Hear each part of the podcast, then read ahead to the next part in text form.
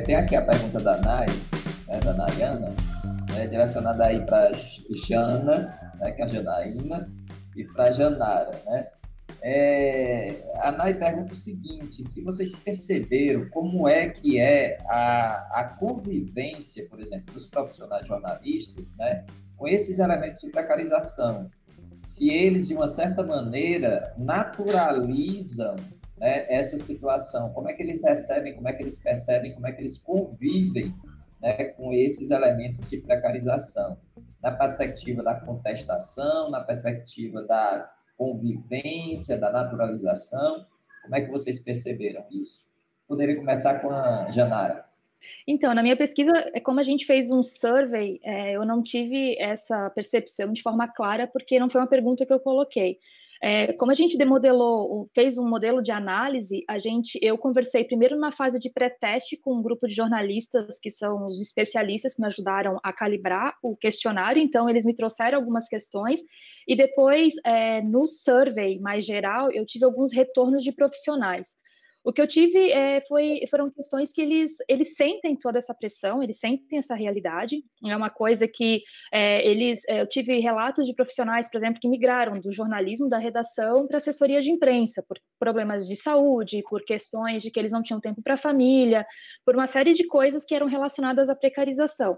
Então, eles percebem isso, mas é uma questão de naturalizar. A gente, de certa forma, na faculdade, a gente aprende que o jornalista trabalha 24 horas por dia e que o papel do jornalista está sempre é, na frente da notícia e levando isso para a população. É uma coisa que a gente tem como papel social. E eu vou ser bem sincera, eu, como pesquisadora, considero uma jornalista meio que querendo voltar para a redação em alguns momentos, eu verifico que eu essas questões, às vezes a gente tem vontade de realmente estar trabalhando, a gente vai e faz porque é o papel profissional mesmo que a gente tem. E eu, durante a pandemia, eu queria trabalhar como voluntária. E é uma situação que eu parei para ver, tá, eu estou querendo me colocar em uma situação totalmente precária.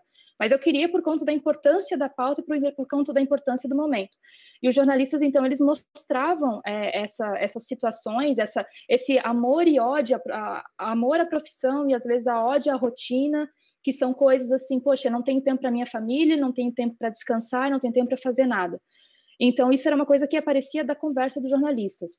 Para falar que eu percebi, essa foi uma, digamos, essa percepção foi o que motivou esse projeto. Então, era uma repórter de redação e editora que comecei na minha rotina profissional, em conversa com os meus colegas, eu comecei a verificar essas situações de precariedade e comecei a pesquisar sobre o assunto. Como eu não achei respostas que me ajudassem a entender essa relação de condições de trabalho, qualidade, de que forma que as estratégias repercutiam em lucro ou não, eu comecei a querer pesquisar. Então, é um projeto, digamos, em processo de desenvolvimento, que existem várias questões para serem respondidas ainda. Então, isso passa de forma transversal, mas não é um interesse da pesquisa de forma objetiva. Mas a gente percebe que existe essa, essa, essa eles, eles entendem a situação deles, mas é aquela coisa. Se você vive numa situação de precariedade no mercado de pre precário, e até a situação social brasileira, a legislação trabalhista favorece isso, você, de certa forma, acaba aceitando, porque é o que você tem para o momento e é como você pode fazer para exercer a sua profissão. Se você mora num país, num lugar onde tem uma, um pouco mais, mais regulação, você talvez consiga combater essa situação de forma mais efetiva, porque você tem mais formas de trabalhar. Então, é isso. Uhum. E aí, Jana, isso apareceu na pesquisa Bem, na verdade, que a gente vê apareceu, né? E a gente já vinha vendo esse, como a, a, a Janara fala, é, essa, esse aspecto da identidade do ser jornalista. Então, a ideia de que a notícia aconteceu, eu estou na rua, eu faço a cobertura dali, eu já ligo para a redação, eu já passo o acontecimento se eu posso produzir algum conteúdo ali com o equipamento que eu tenho em mãos hoje muito bom, né? É, eu consigo, eu faço um áudio, eu tento capturar alguma coisa, então isso já faz parte mesmo da identidade do profissional. Né? No caso da pandemia, o que a gente viu acontecer é que mais do que esse elemento, que já faz parte dessa, desse aspecto identitário, é, é que ela naturalizou ou melhor, ela criou as condições ideais para a gente naturalizar um processo de mutação do trabalho que está em andamento. Né? Então, esse movimento da redação para casa, esse movimento né, que a Maria José ressalta, da pejotização, esse movimento de eu ser dono dos é, instrumentos ali que eu preciso, o computador, o, o telefone, a câmera, o microfone, é, a internet, a luz, o espaço, né? E vamos ressaltar, não são meios de produção, são instrumentos de trabalho tá? É, ter que ter acesso a uma boa plataforma, e aí eu chamo a atenção de que dominar essa tecnologia está longe de cumprir o papel do jornalista, e que, inclusive, isso nos leva para um lugar bem distante desse papel. Então, no que eu disse lá do esforço de alguns jornalistas de entender na escala a transposição da notícia da esfera é, federal para estadual para o local, a gente tem visto mais do que nunca uma sobreposição do conteúdo generalizado em termos das coberturas. Então, quando a gente vai olhar para a notícia produzida localmente, a gente vê que ela está mais generalista do que nunca. Ela pode ser produzida em qualquer lugar. E naquilo que a gente diz que o jornalismo ele tem que cumprir esse papel, ou melhor, quando a gente vai olhar, inclusive para a radiodifusão, e observa que muitas emissoras têm a, a emissora local cumprindo esse papel, ela não está fazendo isso, porque ela está falando de uma pauta generalista. Né? Então, esse também é um processo em mutação e que foi naturalizado. A questão do domínio da ferramenta, ele também foi solicitado aos trabalhadores, mas é, muitos se movimentaram aí com os próprios recursos, inclusive para gerar esse aprendizado. Porque o que, que tinha? O medo de perder o trabalho, o medo de perder a única fonte de renda. E aí o que, que aconteceu? Maria José nos traz os dados. Muitos foram buscar outras fontes de renda. Então, eles tiveram uma redução da jornada naquele, é, naquela relação de trabalho que eles tinham. Mas eles tiveram que compor essa perda. Então, o que, que eles fizeram? Foram buscar em outro lugar. Então, eles sobrepuseram aí mais uma jornada de trabalho ao que eles já tinham realizado. Né? É, o medo de contaminação, para aqueles que ficaram na jornada mista, isso aí foi um dilema. Como não ir na casa da minha mãe se sou eu que levo o alimento para ela? E sou eu também que estou na rua? Sou eu que posso contaminar meu filho? Então, como é que era esse retornar para casa e esse ir para a rua? Porque tinha que ir para a rua, né? Mas o contexto da pandemia, ele, ele foi uma situação em que ele tirou a gente da normalidade. Então, ele criou uma condição ideal para algo que já estava acontecendo. Né? Essa própria questão das fontes, que a Janara também ressalta, é, faz, a, a, né, e a gente já vê isso nas pesquisas, o que vai se chamando, né, vai, vai se colocando aí como jornalismo sentado, de produzir ali algo que faça mais rápido. Então, a naturalização das fontes, a falta da pluralidade de vozes, isso também contribui muito né, para isso que a gente está dizendo, a sobreposição de uma pauta genérica em relação a pautas locais, é, a falta de reportagem, de matérias com fôlego, que aí poderiam estar, inclusive, qualificando um pouco mais esse debate, o que a gente tem encontrado muito mais na mídia independente do que necessariamente na mídia tradicional. Então, é, esse é um processo que está em movimento, e ele já estava acontecendo. A pandemia veio naturalizando isso, ou seja, é, acalmando mesmo o terreno para o que já ia acontecer. Se isso vai ficar e vai ser generalizado, ou seja, a redação virtual ela veio para ficar, isso eu acho que é algo que a gente precisa ainda esperar para ver, mas que movimentou uma série de transformações, movimentou, né? Então, pelo que é, né, é, se diz aí, né, o Idelfonso mesmo fala, levar a pessoa para casa, no caso dele, solicitou uma série de recursos que nem todas as empresas podem oferecer. Então, o exemplo que eu preferi dar foi justamente ao contrário, aquele que não tinha acesso ao servidor. Então, esse também é um dilema que está colocado aí, né? E aí eu não sei como é que o Laércio vivenciou isso, por exemplo. O acesso aos bancos de dados com segurança e insegurança. Então, esses são movimentos ainda que a gente está vendo é, serem, assim, vivenciados. Né? E a questão dos recursos das organizações impactam diretamente nesse processo. Tá? Uhum. É, professora Edgar, eu queria, eu queria fazer um eu comentário. Você está doida para falar aí, e eu queria complementar a sua fala, inclusive, vou passar para você. Eu queria complementar com outra questão. E Dudu fala muito na demanda por formação, né? E eu sei que a FENAGEM é uma instituição que historicamente se preocupa com a formação né, do trabalhador, do trabalhador jornalista, né, dos processos formativos. Então, aí a gente ficaria numa, num dilema, ou seja, é, a gente corre atrás da formação né, para enfrentar esse novo mundo do trabalho, né, ou a gente contesta esses elementos de precarização? O que é que a gente faz?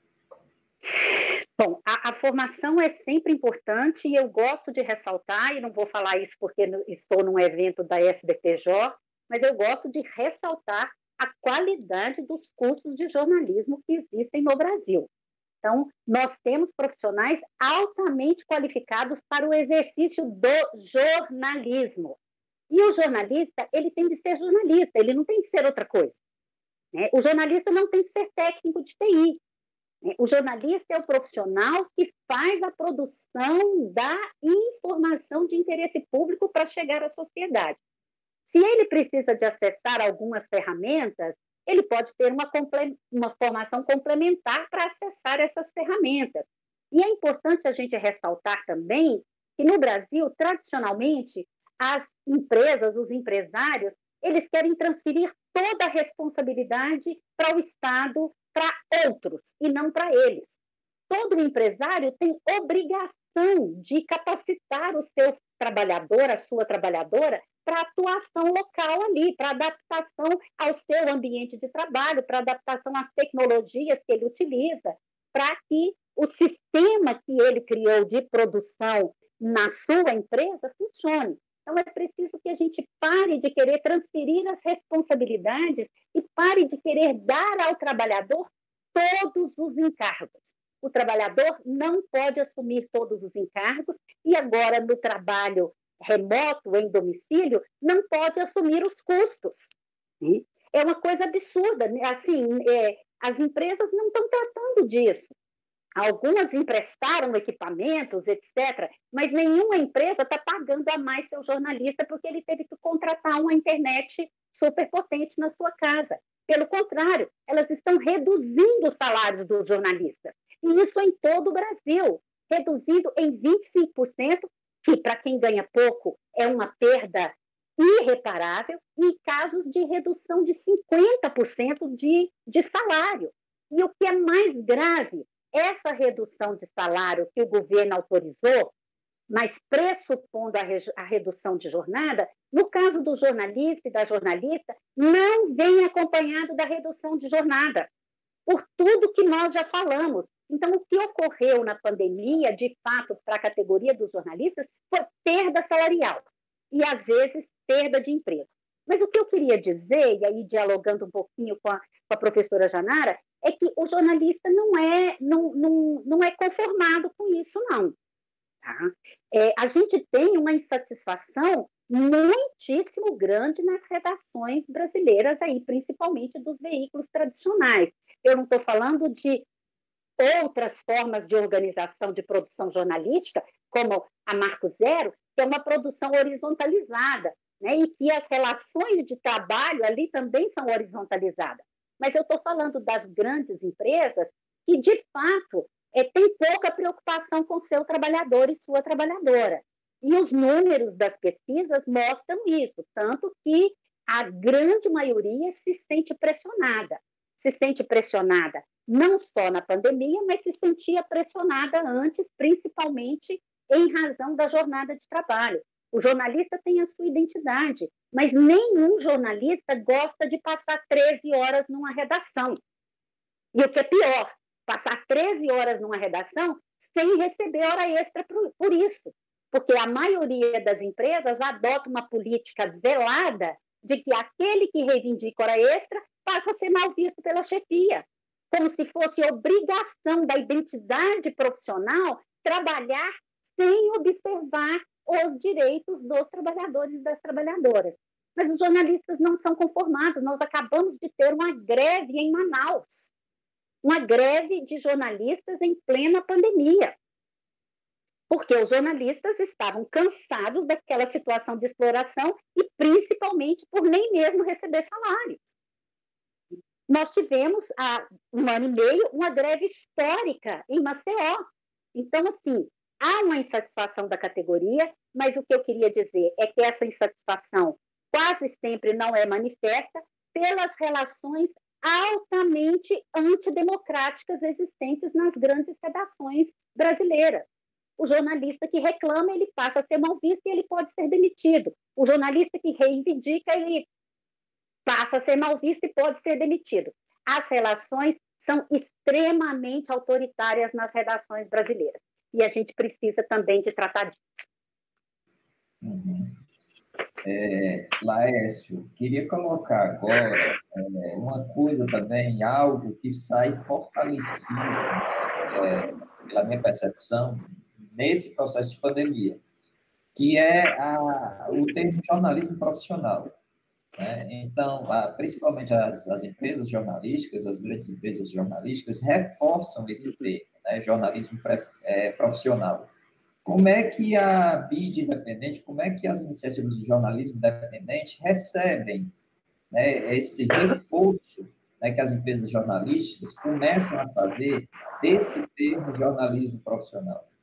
Bom, Edgar, é, antes, antes disso, mas tem a ver com isso também, é, eu queria é, trazer aqui um pouquinho dessa, da, da, da, fala da Janaína, quando ela falou da, da desse estresse que é vivido pelos jornalistas na redação e, e relacionando um pouco tudo isso, né, com a, a qualidade do jornalismo que a gente está produzindo. Isso é, isso é, acho que é uma discussão muito importante, porque veja, nunca houve tanto estresse, tanta carga de trabalho e a qualidade não é, não é, estou dizendo a qualidade, não estou, não estou culpando jornalistas, muito pelo contrário, é assim, porque o regime de trabalho ele é tão estressante e a, e a, e a, a, a cobertura e aí tem mais a ver com as chefias com a orientação dos, dos veículos do que com uma decisão cotidiana de redação, né, dos do jornalistas, com esse jornalismo que a gente está fazendo, que às vezes não é, que não é aprofundado, e ele deixou de ser local também, né?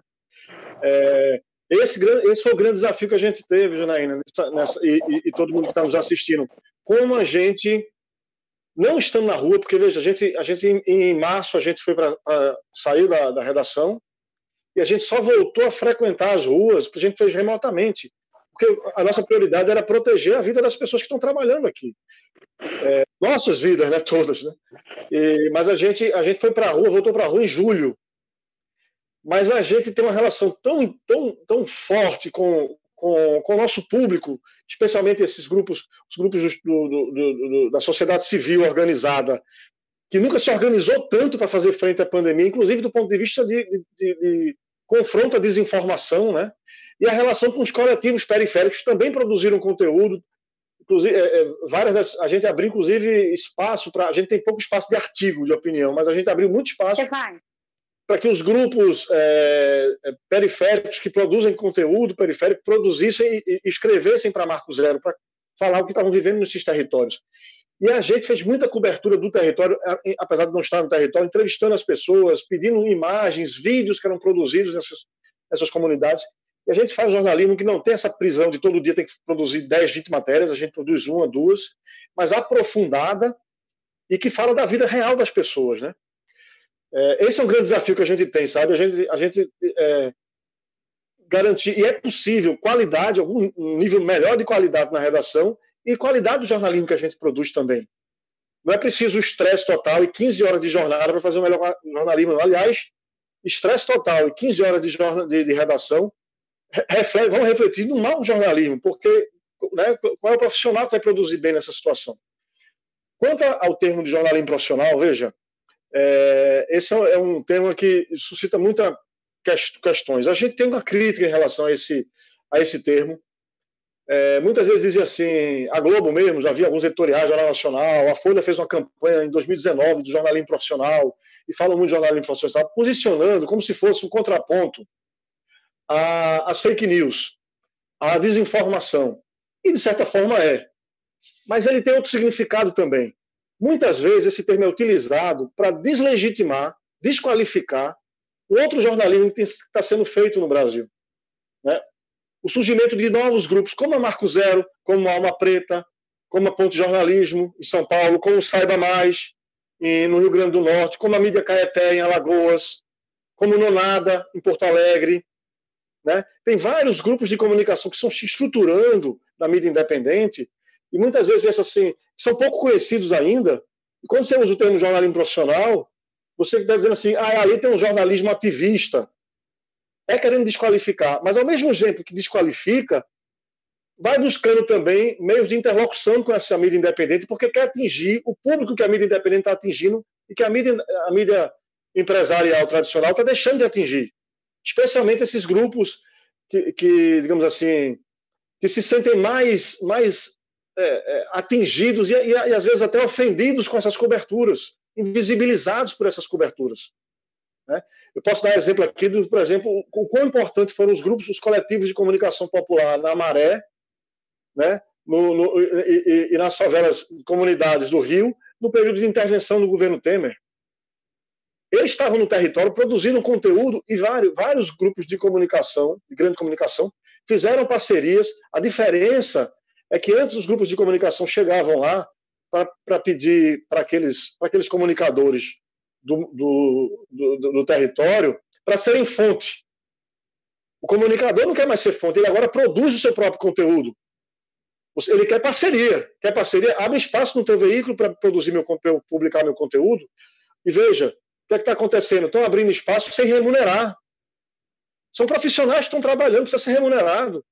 Mesmo quando é muito bom ver o material publicado num grande veículo atingir mais pessoas, é. Mas essa produção periférica está sendo feita pelos coletivos de comunicação popular precisam ser remuneradas. Precisa ser remunerada. Então, assim, tem muitas questões. Veja, o jornalismo é um campo em disputa porque ele reflete a política também. E a gente. Foi até bom você fazer essa pergunta, porque eu vou dar uma sugestão aqui para quem está nos vendo. Hoje começou um festival que é promovido pela Marco Zero, Alma Preta, Ponto Jornalismo e um Papo Reto. Quatro grupos de, de, jornalismo independente, três de São Paulo e um de Recife. Estamos é, produzindo um festival que está passando nas redes sociais do Sesc São Paulo, que chama Festival Fala, de comunicação, é, culturas e jornalismos de, jornalismo de causas. É um termo que eu acho que vai mexer com muita gente. Jornalismo de causa. Sim, porque a gente faz um jornalismo posicionado. Não é um jornalismo. A gente não acredita nesse lugar, nesse não lugar, esse lugar da, da imparcialidade, que é um não lugar, sabe? Um lugar sem referência histórica, um lugar é, é, de indiferença ao que a gente está vendo. Então a gente está produzindo e trazendo esse conceito do jornalismo de causa. Quais são essas causas? A democracia, ou existe um jornalismo que é, que é contra a democracia? Em favor dos direitos humanos, contra as desigualdades sociais, contra a discriminação, contra o racismo, o jornalismo antirracista. Então, são discussões importantes que fazem um contraponto, inclusive, a esse termo do jornalismo profissional. Agora, nesse momento que a gente está. O Edgar caiu aí, mas ele vai voltar. Agora, nesse momento que a gente está falando sobre sobre é, jornal, é, é, aqui nessa, nessa nosso bate-papo, está rolando uma mesa lá sobre jornalismo cultura, onde você tem lá o Antônio Junião, por exemplo, a pesquisadora Rosane é, é, é, também discutindo lá, e a Elisa Lucinda, que é a principal da mesa, trazendo poesia, como a poesia constrói narrativas, que também traz informação. A gente está discutindo cultura, arte, novas linguagens. então, assim, é, o que eu quero dizer, encerrando um pouco essa fala, assim, nós entendemos que o jornalismo é um campo de disputa, como todo campo político, que constrói narrativas, constrói maneira de ver o mundo. É, fazemos, não, não gostamos de ver esse termo como se estivesse desqualificando uma certa produção. Eu não estou falando só do jornalismo. Nós, jornalistas, temos que, inclusive, aprender a conviver e fazer parceria não só com jornalistas, mas com outros campos do, das narrativas, narrativas que precisam ser legitimadas também como informativas, é, como a poesia mesmo, é, o grafite, o hip hop. A Marco Zero, por exemplo, a gente, a gente é, em parceria com a Repórteres Sem Fronteiras, abrimos agora cinco microbolsas, fizemos um edital, 38 coletivos de comunicação popular se inscreveram e nós selecionamos cinco que estão produzindo, vão produzir reportagens e a gente, é, na semana passada, a gente foi discutir, se reunir com esses cinco grupos, a, a, a maneira como. Tem a reportagem, as fotos, os textos, vídeo, mas a, as, todos os coletivos fizeram propostas de intervenção no território, propostas offline também, de LAMB, de cartas sonoras, de, de apresentação e debate nas praças das, das, das, das, das, das comunidades. Eu estou querendo dizer isso, é que assim, o jornalismo precisa se aproximar mais da sociedade, trocar sem medo de que isso significa comprometer o que a gente está fazendo. Sabe? Então, assim, tem muita coisa importante acontecendo hoje no Brasil. É, esses grupos de mídia independente. Não existe uma mídia independente, existem várias mídias independentes, que são diversas entre si, mas que estão trabalhando em colaboração. E elas vêm também, eu, eu acho que parte da mídia mainstream, empresarial, vê com medo, com receio do que pode vir, sabe? Até porque a gente não vive só uma crise de negócio, a gente vive também de modelo de negócio, a gente vive também, que todo mundo fala, uma crise de credibilidade. Precisamos entender o papel que a mídia teve, dos grandes veículos de comunicação tiveram, por exemplo, no processo de, de, de desgaste, de, de, de, esfacelamento da democracia brasileira nos últimos anos. A gente não pode ignorar isso. Né? E essa mídia chega para tensionar, para tirar também um pouco da zona de conforto a mídia mainstream. Uhum. É, eu acho que existe uma discussão aqui. Ítalo, faço já a tua pergunta, viu? Tu colocou aí. Mas eu queria é, que o Dudu falasse um pouco, assim, de forma concreta, Dudu, como é que fica esse processo de virtualização da redação do Sistema Verdes Mares? Né? Com a, assim, acabando a pandemia, né? como é que fica o trabalho home office? Ele continua? Qual é o percentual né, desse trabalho em home office que continua dentro da redação e quais são as principais funções que vocês estão pensando que podem permanecer em home office?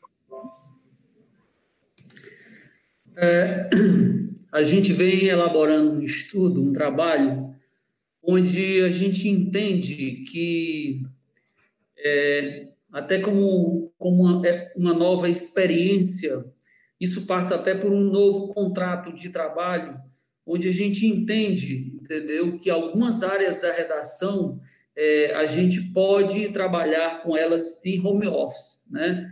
Então, essa parte de desenvolvimento, de TI, né? essa parte de capistas, né? que é o pessoal do digital, tem algumas áreas que a gente entende que ela pode é, funcionar como home office, e para que isso aconteça, a gente tem que fazer um, um estudo, né, do ponto de vista jurídico, do ponto de vista de, de infraestrutura que a gente precisa criar para esse profissional, né? E a questão também da jornada de trabalho, então isso tudo, né? A gente tem um grupo, a gente tem um grupo na empresa que esse grupo ele está começando a fazer esse estudo, porque isso ele não vai afetar somente a profissão de jornalista, né? Então a gente já tem, por exemplo, exemplo de várias empresas aqui mesmo no Brasil, em outros países também, que elas de imediato elas já viraram a chave, né? Então é, tinha empresas que tinham previsão de, de funcionar de, um, de uma sede que funcionava antes da pandemia boa parte dessas sedes elas foram esvaziadas, né, em função de um outro de um outro né, de uma outra maneira de formatar esse esse essa, esse modelo de trabalho, né? Então, é, isso tudo vai mudar consideravelmente, né? Como eu falei para vocês, a pandemia ela veio para acelerar ainda mais, né? E assim, é, assim, eu fico muito apreensivo, como eu falei para vocês, porque é, isso tudo, é, isso vai afetar, né, tudo isso que está acontecendo, essa crise, isso vai afetar muito né, a profissão, o, o mercado de trabalho da profissão. É, isso vai mudar muito. Então, só para vocês terem ideia, por exemplo, a gente trabalhava num ambiente que esse ambiente ele funcionava numa quadra, numa quadra. Hoje, né, dentro da perspectiva, do modelo, na maneira como a gente está pensando, a gente vai trabalhar com um terço desse espaço que nós tínhamos até o ano passado. Ou seja, isso é. Isso por conta do enxugamento também da, do pessoal, Dudu? Várias coisas, entre outras coisas. Só para você ter ideia, uma empresa como a nossa, ela tinha quatro entradas. Por quê? Porque nós tínhamos os veículos é, que eles, eles funcionavam, eles não eram integrados, as redações não, não estavam em um só ambiente. Então, dessas quatro entradas, de quatro recepções, hoje nós temos uma recepção. Né? Então, é, traduzindo isso para você, isso implicou para a empresa, por ano, uma economia de algo em torno de 700 mil reais. Então, são essas, entre outras coisas, é, que estão acontecendo, que as empresas elas estão repensando todo o modelo de negócio, né, pelo que está acontecendo, entendeu? Então, assim, eu, eu, um dia desse eu vi uma empresa, uma fintech, uma empresa que trabalha com investimentos, com tecnologia, com uma série de coisas, né, que ela esvaziou completamente a sede que eles estavam construindo na região metropolitana de São Paulo. Né? Por quê? Porque eles mudaram, eles viraram completamente. Né? Então, se a gente estudar, se a gente sair um pouco da caixa e começar a observar as mudanças que estão acontecendo no mercado de trabalho, né, elas são muito fortes, muito fortes. O ensino à distância, ele era uma, uma, uma coisa que as universidades vinham trabalhando muito, ele virou uma realidade total e as universidades estão extremamente preocupadas com isso. Entendeu? Então, esse universo formador, esse universo da construção do conhecimento, né, ele vai ser profundamente afetado, entendeu? Por essa chamada revolução, por essa chamada quarta revolução industrial, que ela chegou de uma vez, entendeu? A pandemia para a gente, para um país como o nosso subdesenvolvido, ele chegou, ela chegou para acelerar ainda mais, entendeu? Então chama atenção, eu chamo atenção porque isso é uma coisa que vai afetar a todos nós que somos profissionais, todos nós que estamos dentro do mercado de trabalho, a todos nós que estamos é, no, no, na universidade. E assim, me preocupa muito porque quando eu começo a fazer uma leitura muito aprofundada sobre essa questão das transformações, existe uma corrente, existe uma corrente de estudo que ela entende até mesmo que a profissão de jornalista, entendeu? Ela acaba. Então isso é muito sério. A gente tem que a gente tem que observar muito isso a gente tem que entender que tantas transformações são essas que estão acontecendo. Então, isso tudo não é falado, isso tudo não é dito sem algo de experimentações, sem algo de estudos e, de, e algo de concreto. Porque se a gente for ver como se estuda, como está sendo feito, toda essa mudança de mercado, isso lá atrás, por exemplo, na Alemanha, essa mudança todinha ela já vinha sendo estudada entendeu? Então ela já vinha sendo entendida como que, num futuro bem breve, entendeu? Nós vamos perder várias profissões e vão nascer outras profissões. Vamos, deixa eu, deixa eu só reforçar uma coisa com você, né? É, em relação, por exemplo, à qualidade da informação jornalística. Onde é que entra essa preocupação dentro desse novo modelo de produção jornalística que o Sistema Verdes Mares quer implantar? Você disse que tem pois estudos não. e tal. Né? Sim. Qual é a preocupação? Onde é que entra a qualidade da informação jornalística? Primeiro, é, eu acho que a gente tem que ter uma preocupação muito grande, a gente como empresa, a gente que é que trabalha com comunicação, a gente tem que saber muito bem para quem a gente fala, quem é o nosso mercado, quem, quem é o nosso público, entendeu? Então, por exemplo, nós vimos fazendo várias pesquisas de mercado, tanto quali, principalmente, para entender quem é esse consumidor da notícia. E a gente entende que para cada veículo, esse consumidor ele vem mudando, o hábito do consumo vem mudando. Então a gente tem que entender o que é que está acontecendo nesse mercado. E a gente entende que, por exemplo, a notícia local ainda é o nosso forte. Entendeu? Então é por isso que nós temos a intenção de valorizar muito, por exemplo, o regional né? Nós temos um projeto de diversificar o número de correspondentes, entendeu? Nós temos a preocupação de cada mês, cada vez mais fortalecer esse jornalismo local, né? Por quê? Porque a gente entende que cerca de 90%, por exemplo, da nossa notícia consumida, é, ela vem principalmente aqui do nosso estado, né? Ou seja, é, cerca de 10% ela é consumida no Rio de Janeiro, ela é consumida no Rio Grande do Sul, né? Mas eu tenho um grande foco de consumo aqui no Ceará, então eu tenho que falar para esse público, né? Então, por exemplo, nós somos, é, aqui nós temos uma afiliada da Globo e nós temos uma TV local, onde essa TV local, ela tem uma programação toda produzida aqui dentro e ela tem, e ela tem como foco principalmente o jornalismo, é, a produção do regional. Tá? Então, por exemplo, isso é uma preocupação que nós temos e cada vez mais fortalecer dentro de um ambiente desse, como o nosso ambiente de trabalho, é, que nós temos uma mudança muito forte, nós procuramos privilegiar muito ah, o setor de reportagem, entendeu? Nós é, procuramos fortalecer muitos núcleos né, que nós criamos aqui, produtor, né, que o que nós chamávamos antigamente de editorias, né, são nossos núcleos, né?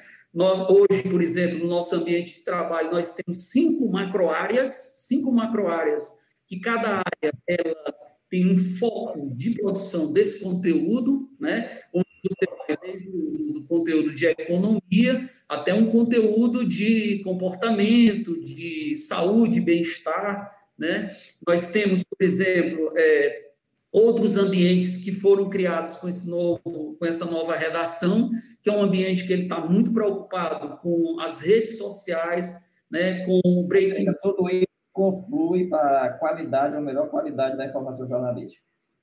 Sim, todo esse ambiente de trabalho que nós estamos, que nós formulamos, entendeu? É, ele como um todo, é, ele privilegia exatamente essa produção de conteúdo, a excelência do produção de conteúdo, okay. qualidade. Assim. Porque todas as pesquisas que nós estamos fazendo, né, nós percebemos que o nosso consumidor, ele gosta muito de consumir notícia, notícia local, notícia qualificada, entendeu? Uhum. Então, que nesse ambiente de trabalho nós temos um núcleo de dados forte, porque ele é uma base de informação muito grande para a gente poder trabalhar grandes reportagens. Nós temos um núcleo de reportagens especiais, né? Além do que, nós temos um olhar todo voltado dentro dessas macroáreas para uma produção de, de, de, conteúdo de excelência, como eu já falei para vocês. Ah.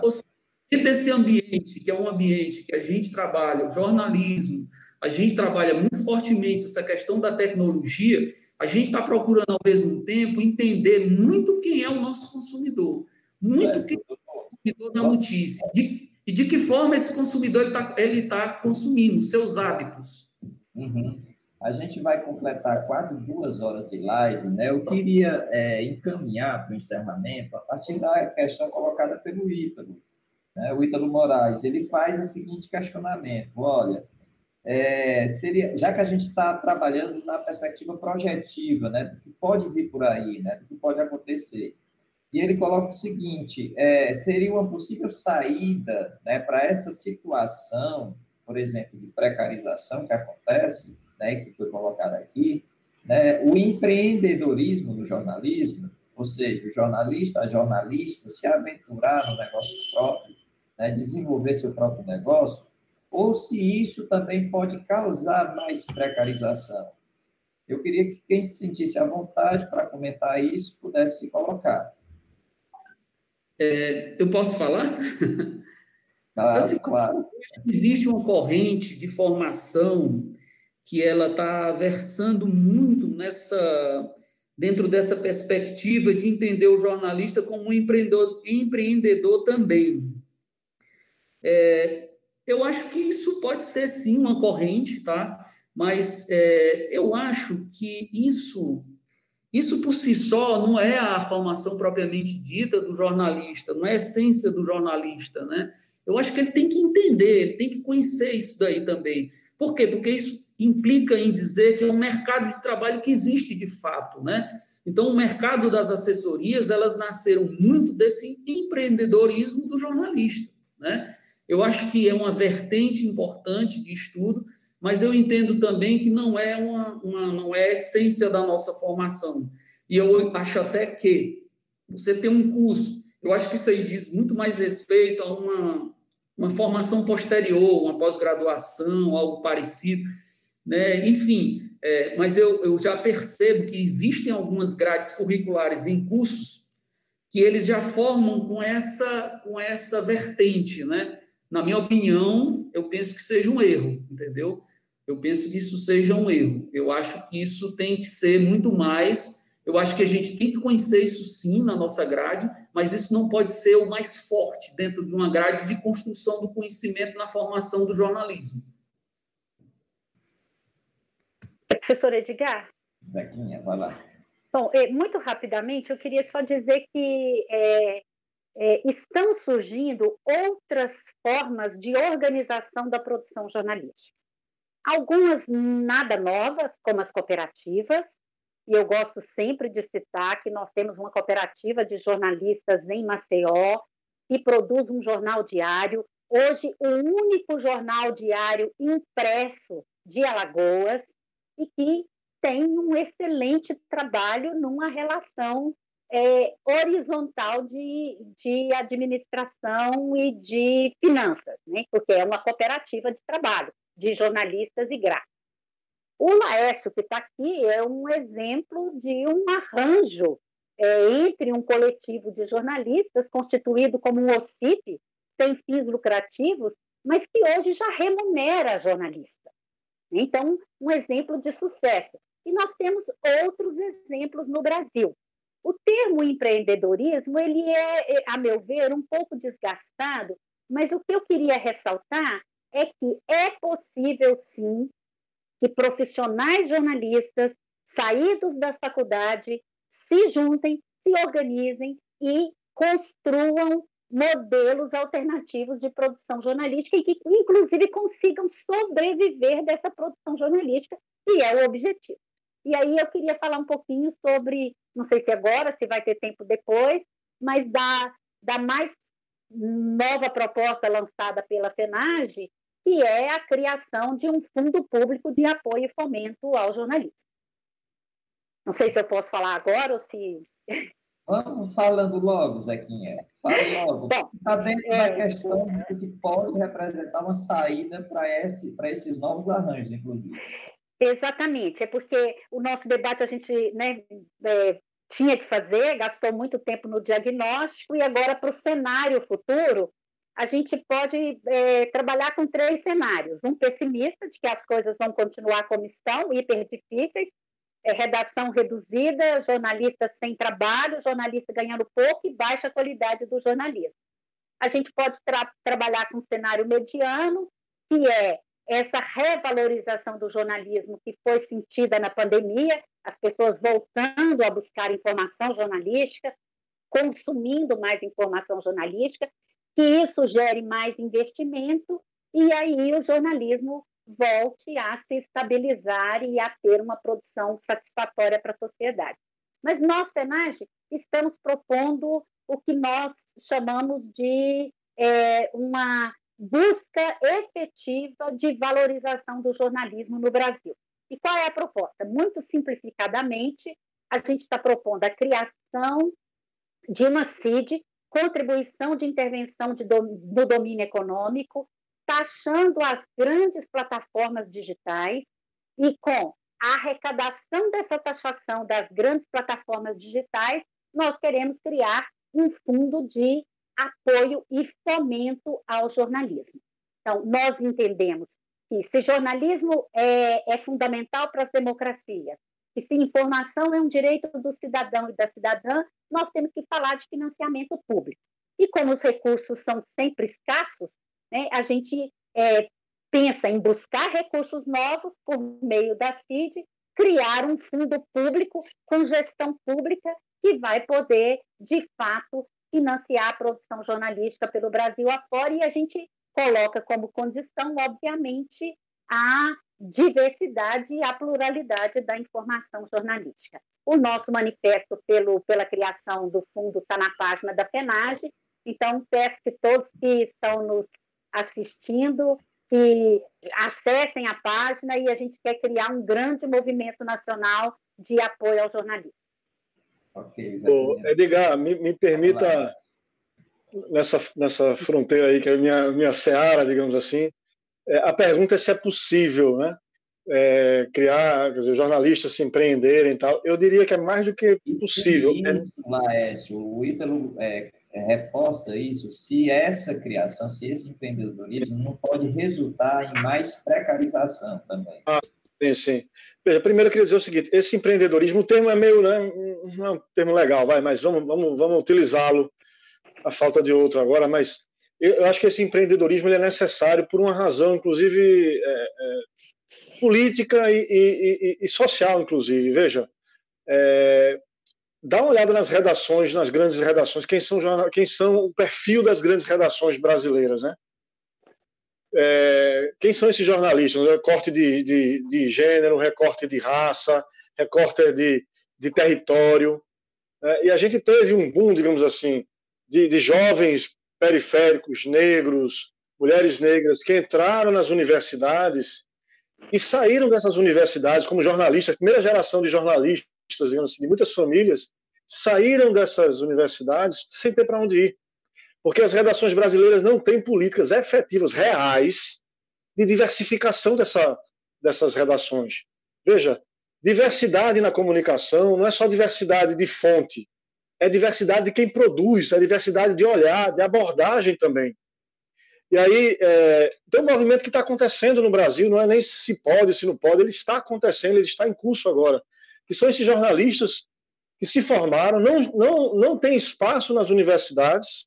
Direito eu estava participando de um debate e várias jornalistas, mulheres, negras, estavam dizendo assim: sabe por que a gente entra na redação? Eu me formei, fiz meu curso, sou primeira da minha geração e é uma exigência, uma exigência dos grandes redações é fluência em inglês.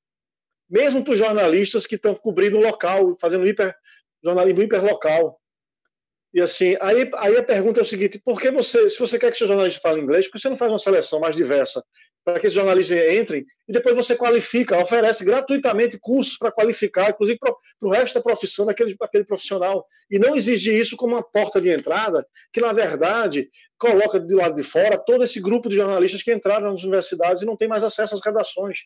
E quem não tem acesso às redações e quer fazer o seu jornalismo, eu vou até usar uma palavra aqui, um jornalismo sem patrão, é, não contra o jornalismo, não é, é uma posição do, do, do, contra os patrões, mas é assim, estão se organizando para construir.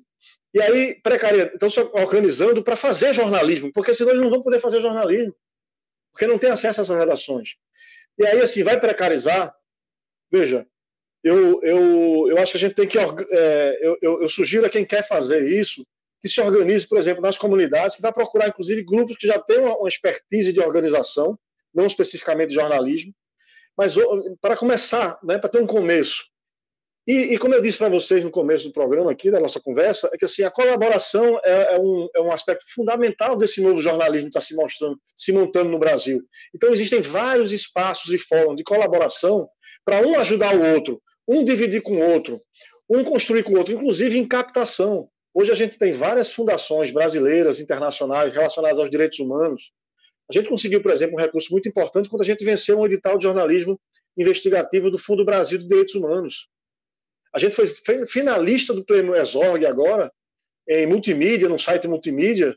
Aliás, o único do Nordeste nessa, nessa, nessa, nessa edição, agora recente, da semana passada, do, do Vladimir Herzog, a Marco Zero é, a partir de um edital público, do edital de uma fundação de direitos humanos no Brasil. Então, assim, existem maneiras, a gente está se organizando, inclusive, em associações, começando a se organizar para disputar recursos que estão aí. E veja, eram, eram recursos que não eram disputados pela mídia mainstream, mas que hoje a mídia mainstream está disputando também. O Google, por exemplo, tem um Google Initiative, que abriu é, vários projetos para você financiar e, e, e, vários grupos de mídia independente se, se, se, se, disputaram esses recursos. E muito interessante é que em quase todos os estados você teve grandes grupos de mídia regional ganhando parte desses recursos para projetos específicos, Jornal do Comércio, outros veículos, eu não sei se é o caso do, do Povo do Diário do Nordeste, mas que disputaram e venceram, e vários grupos de mídia independente, ou seja, a gente nós estamos disputando, inclusive, em alguns casos, os mesmos recursos. Então, assim, há espaço, é possível, a questão da precarização, ela realmente ela, ela tem uma questão estrutural e a gente vai se organizando. É, por isso que a mídia independente ela é, ela é menor para poder permitir também a, a, melhor forma de organização interna, mas ela tem na sua essência esse cuidado maior, esse, esse respeito maior, inclusive porque ela tem esse, esse, traço de horizontalidade e de troca. Então assim não tem um que é, que é mais do que o outro, né? Claro que você tem chefias, tem processos de fluxo de, de né, que, que tem discussão mas eu estou querendo dizer que a precarização ela existe, mas hoje o grande ambiente de precarização do jornalismo no Brasil não está na mídia independente. Certo. É, Jana, eu, eu não sei se você participou, eu acho que você participou né, da pesquisa anterior do CPCT sobre os arranjos alternativos, né, as grandes corporações de mídia, né, especificamente aí em São Paulo, né, conduzida aí pelo CPCT. Né? Essa, essa, essa dimensão da precarização foi percebida nos arranjos alternativos né, que vocês analisaram? Como é que vocês perceberam isso? Como é que os próprios profissionais, jornalistas, né, veem essa questão da precarização nesses arranjos alternativos? Então, Edgar, é, assim, primeiro dizer que, em razão do processo de mutação do trabalho, da expulsão dos trabalhadores da mídia tradicional, da, da falta de realização com a própria atividade, ou seja, de não realizar aquele jornalismo em que eu acredito, né? É, os, os, trabalhadores, por motivos diversos, acabam saindo e realizando essas, essas, é, essas organizações, vou dizer dessa maneira, para tentar movimentar outros sentidos, né? Então, há situações em que não é uma escolha, é uma imposição. A falta de trabalho faz com que eu tenha que criar as minhas próprias condições de trabalho. Em outras, não. É, eu pego todo o meu expert, eu junto com, né, crio ali uma, uma situação que me permita iniciar algo e a gente inicia junto. Então, é, é um esforço que tenta sempre ser coletivo, né? é, e que tenta vivenciar uma outra estrutura produtiva, no sentido, inclusive, dessas relações de trabalho do jornalismo, que parte de outras lógicas de produção. Então, a ideia do factual, tem que estar na rua, tem que cobrir agora, posta um título de manhã, é, põe o lead às nove e meia, completa a matéria às dez horas, aí no fim do dia você tem a matéria. Não, não é assim, né? É, é, possível escrever o conteúdo de outra maneira, é possível construir um, um, esquema de periodicidade desse conteúdo a partir do que o Laércio coloca, da colaboração entre coletivos, e reforçando essa mídia independente, e não aquilo que já tem espaço no veículo de grande penetração. Então, isso também é algo que a gente foi observando, ou seja, mesmo quando a gente vê que a repostagem de conteúdo, essa repostagem ela é feita a partir de uma curadoria de mídias independentes que, que, que contribuem uma com as outras. E, nesse sentido, se reforça ali, inclusive, esse próprio movimento, né? A questão da precarização do trabalho, eu acho que é sempre importante a gente pensar assim, até são questões que são sempre colocadas. Bom, a precarização está colocada como um processo de mutação do trabalho, ela alcança todos. O jornalista, ele é o trabalhador ali, né, da frente de trabalho, né, que é um dos mais atingidos, não é o único da organização midiática. Né? A gente é porque olha para ele aqui com mais atenção, mas ele não é o único, e os dados de levantamento do passaralho, ele mostra isso, tá? É, agora, a precarização pode ser o ponto de partida, ela não precisa ser o ponto de chegada. Então, para a gente estruturar algo, a gente que é trabalhador, que vive do salário da gente, é óbvio que a gente não vai iniciar uma organização com as condições que a gente gostaria, em termos dos recursos, dos equipamentos, do espaço, do convívio coletivo, né? Então, isso sim, a tecnologia, as plataformas, essa mediação, ela permite a gente aqui e ali negociar como ponto de partida, mas não é aí que se quer chegar. Então, esse é sempre uma defesa feita. Essas são as condições, a gente tem que se apropriar do que a gente tem. Sabe-se, às vezes, inclusive, das negociações que precisam ser feitas, né? Então, por exemplo, ao se apropriar lá da minha página no Facebook, eu também retroalimento essa própria corporação midiática, eu reforço um duopólio, é, mas eu estou me apropriando ali também. Então, são negociações feitas, mas, né, como a Maria José ressaltou, o jornalista é um sujeito crítico, ele compreende também seu lugar, né? É, mas é um lugar possível. Então, é, mas não é fácil, é, né? Como não é, seria fácil em nenhuma outra situação. Então, acho que isso foram alguns apontamentos que a gente foi vendo, porque uma das questões que a gente perguntava é como eles se sustentam, e aí há situações e situações, aqueles que já conseguem se sustentar, aqueles que criam outros produtos para poder sustentar o arranjo e se sustentar, aqueles que trabalham com outra coisa, né? são assessores, mas vêm para o jornalismo e continuam ali realizando aquilo porque é o jornalismo que eles acreditam, né? e querem que em algum momento isso retorne para eles.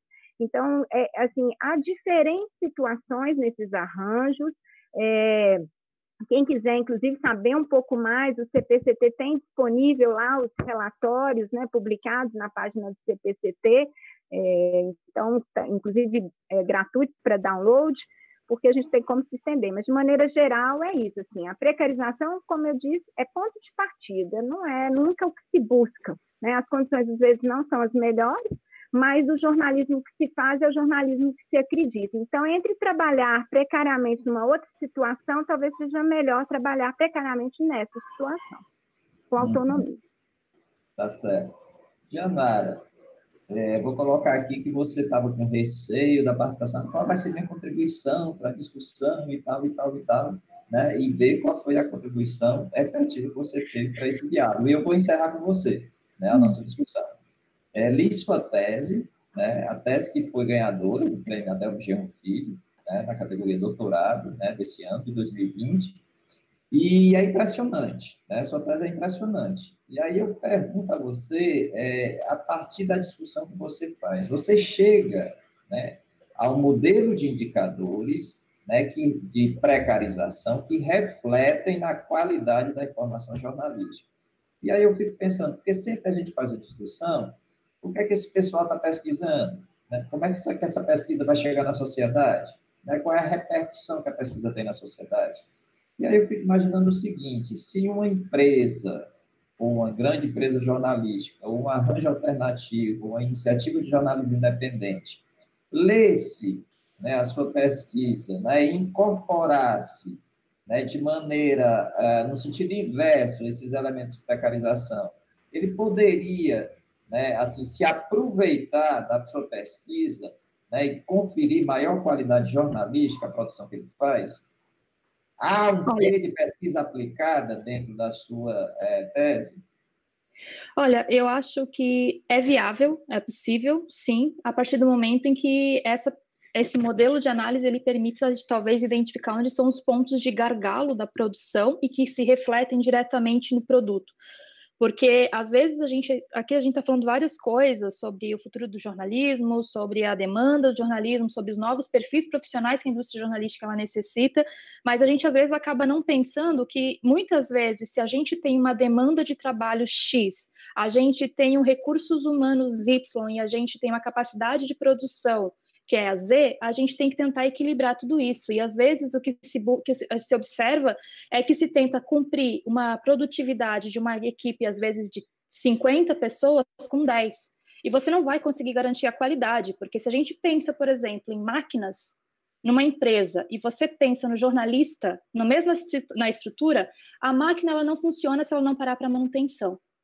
E a máquina não funciona se ela trabalhar 24 horas por dia ininterruptamente.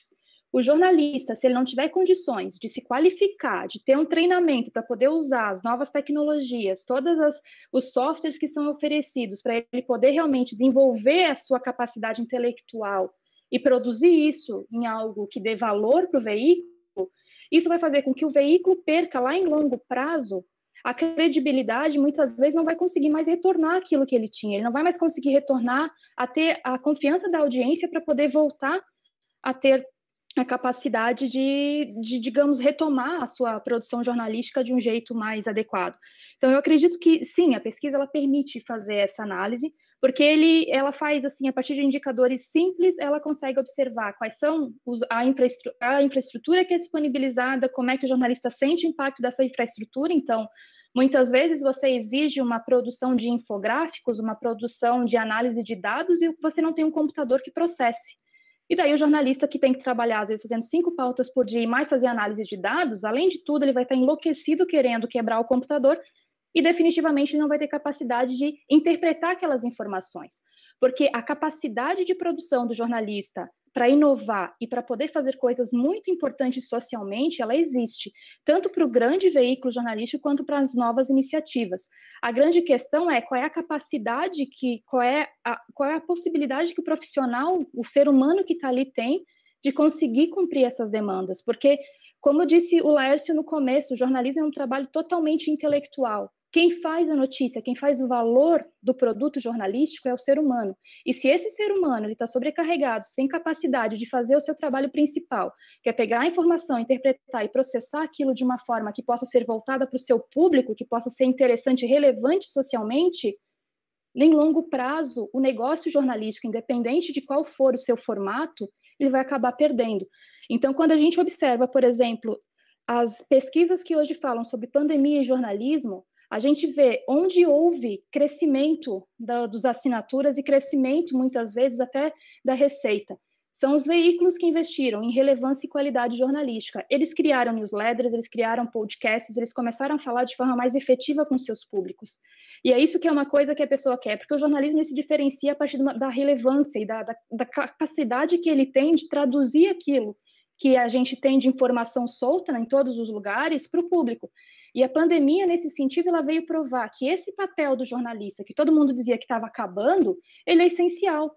Porque nessa enxurrada de informações que a gente tem hoje, a gente não teria capacidade de entender o que está acontecendo sem o jornalismo, sem o jornalismo científico que interpreta a ciência para o cidadão comum, sem o jornalismo de serviço local que consegue trazer para a sociedade as informações necessárias para elas poderem tomar suas ações e saberem se é seguro ou não continuar ali, com o jornalismo investigativo que consegue trazer e denúncias de corrupção, com o jornalismo de nicho, as novas iniciativas, o jornalismo que ele tenta falar com as comunidades, que entende de fato o que está acontecendo. Porque a gente vê hoje, dentro da, de alguns perfis de empresas, um jornalismo que é branco de classe média. E a população brasileira, ela não é assim. A população brasileira é uma população que tem um nível social e educacional baixo, considerando o resto do mundo, que demanda uma série de é, iniciativas e que é preciso agora a gente, eu estou com áudio aberto aqui. A gente precisa agora pensar em fazer com que o jornalismo fale com seus públicos, que é, digamos, pensando em pandemia, em futuro de pandemia, talvez essa seja a forma de sair. Mas eu concordo plenamente quando a gente vê que o jornalismo ele, ele segue uma tendência mundial, que acontece em todos os lugares do mundo. Existe uma crise econômica muito forte por conta da pandemia, existe um problema muito sério e o que a gente vê de necessidade agora é de talvez se reconectar com seus públicos. Eu estava vendo hoje dois relatórios importantes no mundo que falam exatamente isso: a necessidade do jornalismo conversar com seus públicos. E isso não é só o jornalismo é, mainstream, é o jornalismo também aquele que fala o jornalismo local com a comunidade. A gente precisa entender o que, que as pessoas precisam e não aquilo que elas querem ouvir. Não aquilo que elas estão querendo comprar, mas aquilo que de fato vai fazer com que a vida delas tenha realmente necessidade de saber aquilo que impacta na sua, no seu poder de decisão. Então, pode parecer uma fala, às vezes, meio ufanista, uma coisa meio assim, utópica, vamos dizer assim, mas o papel do jornalismo hoje, ele se prova na pandemia como muito relevante, talvez a gente nunca viu tanta relevância de jornalismo na, na, contemporaneidade. E, assim, é uma crise sanitária mundial e que o jornalismo ele vem sendo combatido de várias formas, e a gente vê que ele precisa se firmar, porque existem várias, ele se enfraqueceu de um jeito que muitas vezes ele não consegue reagir. Então, é, é isso, assim. Então, falando da pergunta, que foi basicamente, eu acho que pode sim se beneficiar se seguir, principalmente tentar fazer uma autocrítica, não só do ponto de vista de ver onde estão os problemas, mas que talvez, às vezes, eu tenha que diminuir a quantidade de produção para poder garantir mais valor agregado ao meu produto, entende? E falando na relação com o público, né, eu acho que a gente conseguiu né, um bom diálogo com o nosso público, né? Faça as intervenções que foram feitas aqui a partir da audiência que acompanhou a gente. Pois é, a gente está encerrando né, o último SBPJ em redes dessa série. É certeza que a SBPJ vai pensar né, numa nova série no próximo ano. O SBPJ em redes é uma série de debates online organizada pelas redes de pesquisa da entidade.